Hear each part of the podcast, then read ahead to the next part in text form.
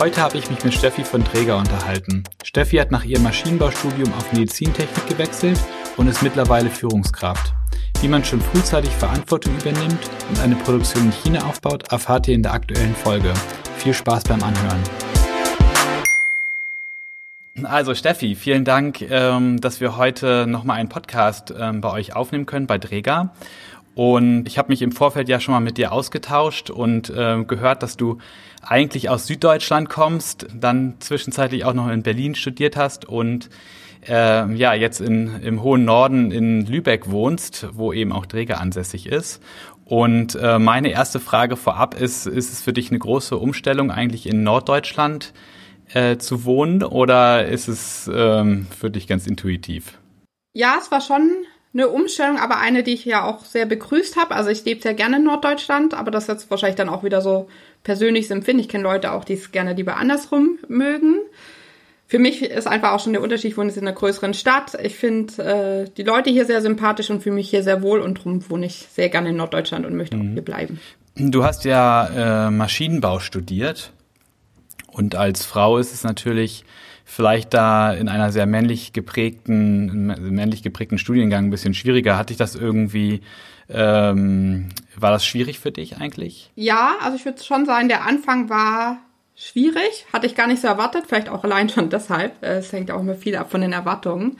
Ich dachte einfach, ich studiere Maschinenbau, wie ich sonst vielleicht auch äh, Deutsch studiert hätte oder irgendwas anderes, was mich interessiert und habe dann doch festgestellt, dass äh, wenn eben viele Männer da sind, vielleicht manchmal doch andere Regeln gelten oder man anders miteinander umgeht und man einfach natürlich, wenn man dann eine der wenigen Frauen ist, schon eh immer sehr viel Aufmerksamkeit erstmal mitbekommt. Ähm, genau, und da muss man sich schon einmal einfuchsen, würde ich sagen, und seinen persönlichen Weg finden. Da gibt es allerdings auch inzwischen ja viele Frauen, die das schon vor mir gegangen sind, wo man sich noch mal ein bisschen Tipps und Tricks holen kann oder dann Bücher, die diese Thematiken geschrieben haben, also wie Geschlechter unterschiedlich miteinander ticken und was man da vielleicht beachten sollte, wenn man plötzlich in sehr männlich dominierten Gruppen unterwegs ist. Von dem her würde ich sagen, nach dem ersten halben Jahr war ich dann auch eingekruft und ab da hat sehr viel Spaß gemacht. Mhm. Okay. Du hast ja Medizintechnik nachher dann, also um bis vom Maschinenbau eher so in diese Medizintechnik-Richtung gegangen. Und wie, wie kamst du dazu und äh, ja, wie ging es dann noch nachher weiter zu Träger? Ähm, wie kam ich dazu? Also Maschinenbau ist ja erstmal relativ breit angelegt, wo man ganz viele äh, Anwendungsfelder nachher ähm, äh, bearbeiten kann oder sich da spezialisieren kann. Und ich habe für mich relativ früh festgestellt, dass so klassische Anwendungsfelder wie jetzt zum Beispiel vielleicht Automobilbau, was ganz häufig mit Maschinenbau dann ja verbunden wird, nicht mich so intrinsisch motiviert oder interessiert, äh, wie das vielleicht bei anderen der Fall ist und habe mir dann überlegt, was gibt es noch für Branchen, die für mich interessant sind und fand da die Medizintechnikbranche sehr interessant, weil es einfach konkret auch nochmal darum geht, Menschen zu helfen, äh, denen das Leben zu erleichtern und äh, medizinischen Fortschritt voranzubringen. Und da habe ich mich dann mit über ein Auslandssemester in den USA nochmal äh, schon mal mehr darauf fokussiert, indem ich äh, da Vorlesungen zu dem Thema besucht habe, habe festgestellt, ja, tatsächlich ist es ein sehr spannendes Feld, in dem ich auf jeden Fall weiterarbeiten möchte. Hatte da auch schon die ersten tollen Praktika-Erfahrungen dann, dass ich zum Beispiel mitarbeiten konnte bei einem sogenannten Malaria-Detektor, mit dem man dann äh, so gesagt in den Busch gehen kann und äh, die armen Leute dann nicht äh, zwei, drei Tagesreisen zurücklegen müssen, um überhaupt erstmal den Test zu machen, habe ich denn Malaria? Und genau solche Erfahrungen haben mich dann motiviert, weiter in die Richtung Medizintechnik zu gehen. Und als ich dann zurück war in Deutschland, habe ich mich informiert, welche Medizintechnikunternehmen gibt, habe mich dann da breitflächig beworben auf Jobs in der Entwicklung und bin so äh, tatsächlich in Norddeutschland und bei Träger gelandet, weil Träger eben auch sehr viel Medizintechnik herstellt. Ja, so bin ich zu Medizintechnik und Träger gekommen und bisher motiviert mich das jeden Tag wieder. Okay. Klingt auf jeden Fall schon mal gut. Also hm, viele haben vielleicht von Träger auch schon mal was so gehört. Ist natürlich auf, den ein, auf der einen Seite in den Medien ähm, stark vertreten gewesen. Also die Beatmungsgeräte, die äh, natürlich viele Leben retten äh, aktuell, was, was äh, Corona angeht. Äh, aber hm, welche Produkte gibt es eigentlich noch bei Träger oder was, was sind solche, was sind eure eigentlich eure Steckenpferde so? Also neben Beatmungsgeräten, die jetzt tatsächlich ja sehr stark in den Medien vertreten sind, äh, gibt es eben noch Anästhesiegeräte, Inkubatoren oder zum Beispiel in dem Bereich, wo ich jetzt unterwegs bin, da sind wir sehr früh im Krankenhaus mit der Technik, also weil wir einmal die ganze Infrastruktur mit dem Krankenhaus gemeinsam aufbauen, im Sinne von Gasmanagement, Versorgungseinheiten, also wie bringe ich Strom, Daten, äh, Gase in den OP zum Beispiel oder auf die Intensivstation, das sind da unsere Fragen. Und äh, konkret verantworte ich den Bereich Entwicklung der OP-Leuchten und Videosysteme. Also das sind auch noch große Themen, die bei Träger äh, laufen in Richtung Medizintechnik und dann natürlich der ganze Bereich Zubehör, das ist auch nochmal ein eigener Bereich, wo wir wirklich drauf gucken, wie können wir dem Kunden bestmöglich die ganzen Verbrauchsmaterialien zur Verfügung stellen, damit er da schnell arbeiten kann mit unseren Geräten. Mhm. Fahrt ihr dann so einen Ansatz, dass ihr äh, immer breiter gehen wollt, eigentlich, dass es immer mehr verschiedene Sachen oder sind ihr, ihr irgendwelchen äh, irgendwelche Ziele, dass man sagt, okay, ähm, im gesamten Krankenhausbereich irgendwie wollt ihr irgendwo vertreten sein oder, oder irgendwelche Zukunftsentwicklungen, wie ihr da so vielleicht habt. Ähm, wie sieht das aus? Also ähm, bezüglich unseres Anwendungsfeldes äh, gibt es wenig Bestrebungen, dass wir uns breiter aufstellen. Also wir sagen ganz klar, wir wollen in der äh, Akutversorgung im Krankenhaus aktiv sein und uns da positionieren weil wir da auch das größte Know-how der, aus der Vergangenheit mitbringen und weiter ausweiten wollen. Was wir merken, was an Trends jetzt noch dazu kommt, ist, dass wir noch mal mehr verstehen wollen und müssen, welche Prozesse laufen beim Kunden und äh, welche Infrastruktur hat der Kunde schon zum Beispiel bezüglich IT, um dann diese Themen wie Interoperabilität, also Smart Hospital zum Beispiel kennen wir es vielleicht auch als Stichwort, zu, äh, mit dem Kunden zu gestalten, weil der Kunde da auch häufig ein hohes Maß an Beratung benötigt, um hier gute Lösungen für sich zu finden. Und je besser wir das natürlich verstehen, desto einfacher fällt es uns dann auch für den Kunden die richtige Lösung zu finden. Und das finde ich für mich tatsächlich persönlich sehr spannend, wenn man damit nochmal deutlich näher an den Kunden ranrückt. Das war jetzt aber schon immer ein Versprechen von Träger, also eine unserer Stärken, dass wir sehr nah am Kunden sein wollen und dass wir da sehr stark mit dem Kunden interagieren. Dementsprechend eben auch eher ein bisschen äh, im Upper Market äh, positioniert sind und jetzt nicht, äh, also da gibt es verschiedene Segmente natürlich und einfach im höheren Segment unterwegs sind. Hm, du hast ja auch erzählt, dass du viele Chancen auch bekommen hast, bei Träger ähm, Projekte anzugehen, unter anderem auch eine Produktion in China aufzubauen. Ähm, kannst du vielleicht noch mal ein bisschen was dazu sagen, erzählen, wie das dazu kam? Ähm, was so Themen da waren und genau, was so, was die Herausforderungen vielleicht auch waren? Ja, kann ich gerne machen. Ähm, also da ging es konkret darum, dass wir äh, große Geräte, also Versorgungseinheiten, äh, auch in China produzieren wollen. Zum einen, weil es natürlich unternehmerisch Sinn macht, wenn ich nicht große Geräte teuer mit der Luftfracht oder mit dem Schiff versenden muss und damit, auch wenn ich es vor Ort produziere, deutlich schneller beim Kunden bin. Und zum anderen hat der chinesische Staat schon seit Jahren und Jahrzehnten eigentlich, seit er angefangen hat, sich zu öffnen, Bestrebungen, Know-how ins Land zu holen und hat gewisse Regularien erlassen, äh, dass Unternehmen sich da vor Ort positionieren müssen. Ähm, weitet das gerade auch nochmal aus, dass man eben nicht nur vor Ort äh, produziert und verkauft, sondern an sich möchte der chinesische Staat es stärken, dass es ein Made in China gibt, also inklusive Entwicklung ähm, was bisher noch nicht so im Fokus war. Und so kamen wir zu diesem Projekt, dass wir jetzt eine Produktion äh, vor Ort aufbauen wollten. Und das hat umfasst, dass wir ein Team in Lübeck hatten, was einmal das Know-how hatte, das transferiert hat nach China und äh, viele chinesische Kollegen natürlich, die dieses Know-how aufgenommen haben und diese Produktion dann vor Ort aufgebaut haben. Ähm, inklusive Fragestellungen, äh, wie kann lokal eingekauft werden, welches Material kann dann vor Ort verwendet werden. Teilweise gibt es andere Standards in China. Also der DIN-Standard ist jetzt fokussiert auf Deutschland. China hat da wieder eigene Maßstäbe. All das musste dann schnell gelöst werden in internationaler Abstimmung und das äh, hat für mich auch einen Großteil des Reizes an diesem Projekt ausgemacht, wenn man einfach dadurch auch viel über chinesische Kultur gelernt hat. Wir waren dann auch regelmäßig vor Ort in China, haben uns da immer wieder abgestimmt und ja, das war sehr spannend, das mitzubegleiten und in die Wege zu leiten. Du bist ja nach dem Projekt auch äh, zu Führungskraft geworden. Da sind ja solche Themen auch auf jeden Fall immer ähm, wichtig, ähm, was die Befindlichkeiten von jedem angeht. Äh, Inwiefern macht es einen Reiz für dich aus, Führungskraft zu sein oder wie kam es dazu?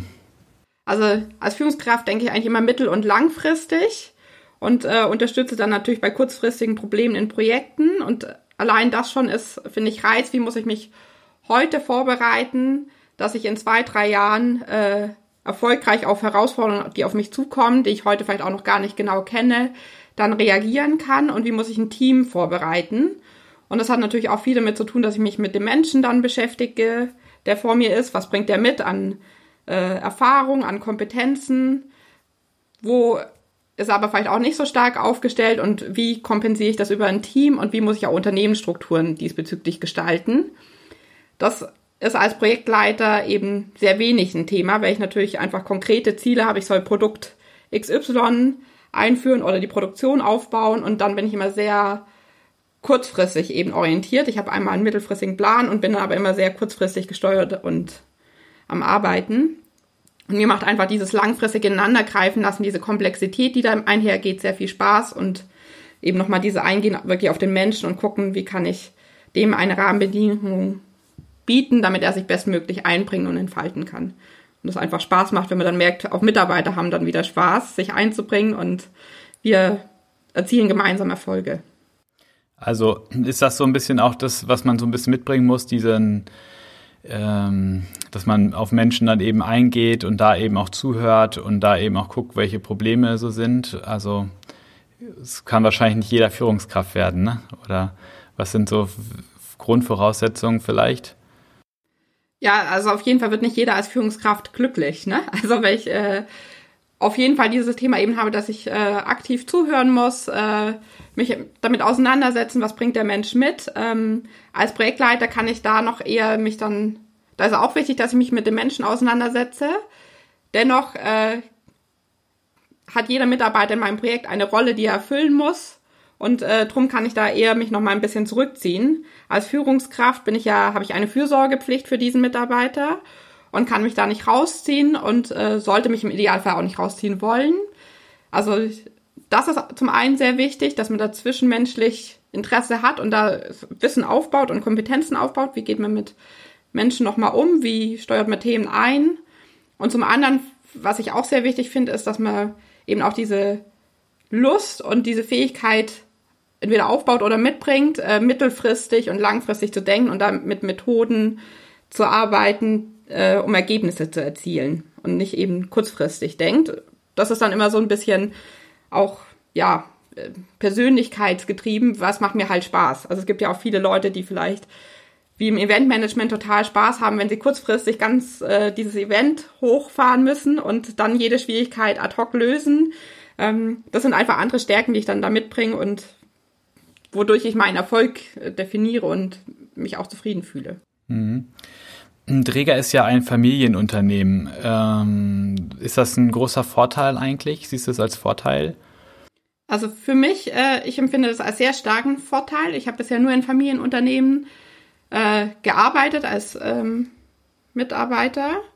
Und ich finde, hier ist der Fokus deutlich stärker nochmal auf dem Mitarbeiter und auf dem Wohl des Unternehmens, so wie ich das für mich selber wahrnehme, einfach was kriegt man auch als Mitarbeiter zurück oder als Rahmenbedingungen geboten. Und da geht Träger eben auch, finde ich, sehr weit nach vorne in dem Angebot, was die Mitarbeitern machen, um hier äh, für beide Seiten das Bestmögliche zu erreichen. Mhm. Jetzt, genau, du hattest ja äh, auch schon über die Produktion in China gesprochen. Das klingt ja erstmal total äh, spannend und vielfältig. Wie sieht das denn eigentlich aus mit Möglichkeiten, neue Karrierewege einzuschlagen? Äh, kann man auch als Quereinsteiger gut bei euch Fuß fassen? Also bei Träger gibt es aus meiner Wahrnehmung sehr viele Karrieremöglichkeiten. Wir unterteilen grob so in drei Hauptlaufbahnen. Äh, das ist vielleicht für äh, Zuhörer ganz spannend. Also es gibt einmal die Laufbahn des Experten, wo ich eben wirklich zum Beispiel als Ingenieur äh, eigentlich mir sehr viel Wissen ans OP-Leuchten und dann bin ich der Experte für OP-Leuchten. Äh, genau. Dann gibt's äh, die Laufbahn Projektleiter, wo ich eben verschiedene Projekte leite. Da gibt es auch verschiedene Komplexitäten von kleinen, mittleren oder Großprojekten, die sich sogar vom Vorstand dann immer wieder vorstellen und verantworten muss. Und dann gibt es die Laufbahn Führungskraft. Und man kann zwischen diesen Laufbahnen auch wechseln. Ähm, Also wenn man zum Beispiel auf dem Weg feststellt, ah, ich war jetzt in der Schiene Projektleiter, aber mir macht vielleicht doch Führungskraft viel mehr Spaß, kann ich wechseln. Genauso aber auch in anderen Bereichen. Und ähm, man muss dann einfach gucken, wo möchte man hin, was bringt man auch mit in diesem anderen Bereich. Und dann gibt es auch bei Träger schon viele erfolgreiche Beispiele, wo Leute quer gewechselt sind, ähm, um dann da wieder ihr Wissen einzubringen. Und Träger ist da sehr offen, weil wir sagen, es bringt dem Unternehmen sehr viel, wenn Leute da sind, die sehr viele Abteilungen auch im Querschnitt verstanden haben. Weil Träger ja so groß ist, äh, dass man manchmal also eben seine direkten Abteilungen, die um einen rum arbeiten, kennt. Aber sobald es ein bisschen weitergeht, da manchmal die Anforderungen nicht mehr ganz so durchdringt oder versteht. Und da hilft es natürlich, wenn jemand im Team ist, der schon mal näher an diesen Anforderungen dran war und dann transparent machen kann, was wir aktiv dafür tun können, dass andere Kollegen auch sehr effizient arbeiten können.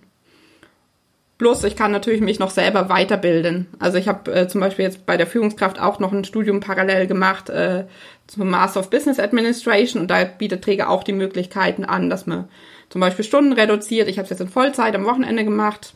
Das muss man dann einfach mit der Führungskraft abstimmen, die man dann hat. Hm, wenn ihr jetzt ähm, vor Corona, wo noch alle im Betrieb sein konnten, äh, wie, wie war das dann? Äh, wie ist so die, wie kann ich mir so die Stimmung vorstellen? Ist es da schon irgendwie, ihr macht auch irgendwelche Ver Veranstaltungen oder auch was zusammen oder irgendwelche äh, Jahresanfangsveranstaltungen? Was, was, äh, wie ist da so ein bisschen so der Teamzusammenhalt? Was, was, was habt ihr da so an Angeboten? Also Träger selber macht ähm, zum Beispiel in Lübeck jetzt äh, gibt es äh, zwei Großveranstaltungen, die regelmäßig laufen. Einmal äh, das Träger Kickoff zum Jahresanfang, wo wir gemeinsam alle am Standort Lübeck in, also das Angebot bekommen, in einer äh, Party ins neue Jahr zu starten. Äh, da hält auch Stefan Träger nochmal seine Jahresantrittsrede, wo er nochmal vorstellt, was wurde letztes Jahr eigentlich erreicht, was steht in diesem Jahr an, um uns alle aus, äh, also zu fokussieren, was sind dieses Jahr die Themen und wo man immer die Möglichkeit hat, eben nochmal viele Kollegen zu treffen, gemeinsam zu feiern, was ich total schön finde und was einem sehr viel Energie fürs Jahr gibt. Und dann alle zwei Jahre gibt's ein Familiensommerfest bei Träger, wo jeder Kollege, so gesagt, nochmal seine Familie auch nochmal mitbringen darf, nochmal zeigen darf, wo arbeiten wir eigentlich. Und das ist dann so ein bisschen wie so ein Jahrmarkt. Plus zusätzlich gibt's natürlich dann noch Team-Events äh, oder Weihnachtsfeiern, aber das findet dann immer auf eher Bereichs- oder Abteilungs- oder Teamlevel statt, je nachdem, wie man das dann individuell gestaltet auch. Und das macht natürlich total viel Spaß und bietet da auch äh, den Austausch dann einfach nochmal an, äh, andere Bereiche und Kollegen kennenzulernen.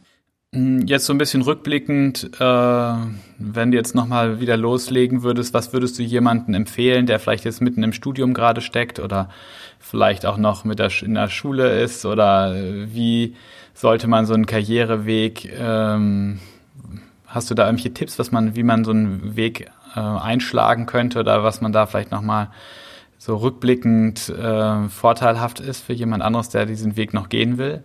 Also mein erster Tipp ist, dass man auf jeden Fall versucht, viel Praxiserfahrung zu bekommen. Durch Praktika, durch, ähm, ja genau, also hauptsächlich durch Praktika, äh, würde ich denken, ist der einfachste Weg, dies zu bekommen. Dass man für sich selber einfach nochmal feststellt, was macht mir eigentlich Spaß und in welchem Rahmen macht mir die Tätigkeit Spaß. Also beim Praktika auch gerne nicht nur darauf achten, was ist meine konkrete Aufgabe, sondern da auch nochmal gucken, dass man vielleicht mal in ein großes Unternehmen reingeht, in ein kleines Unternehmen, Familienbetrieb, Konzern, dass man da nochmal ein bisschen die Unterschiede mitbekommt und für sich selber entscheiden kann, was ist für mich das, was mir am meisten Spaß macht. Und was ich auch noch als Tipp geben kann, ist, dass man nicht zu weit versucht, sein ganzes Leben schon durchzustrukturieren, wenn man ohnehin ja nicht weiß, wie sich das dann vielleicht in einzelnen Situationen anfühlt. Also ich habe gute Erfahrungen gemacht, ähm, meinen Bachelor fertig zu machen im Maschinenbau. Und da hatte ich tatsächlich auch erstmal genug äh, vom Studium und dachte, ich will jetzt endlich mal anfangen umzusetzen und zu arbeiten und da Fuß zu fassen. Und äh, im Rückblick äh, war das total gut für mich, weil hätte ich jetzt einen Master gemacht und mich dazu gezwungen, hätte ich eher nochmal Maschinenbau vertieft.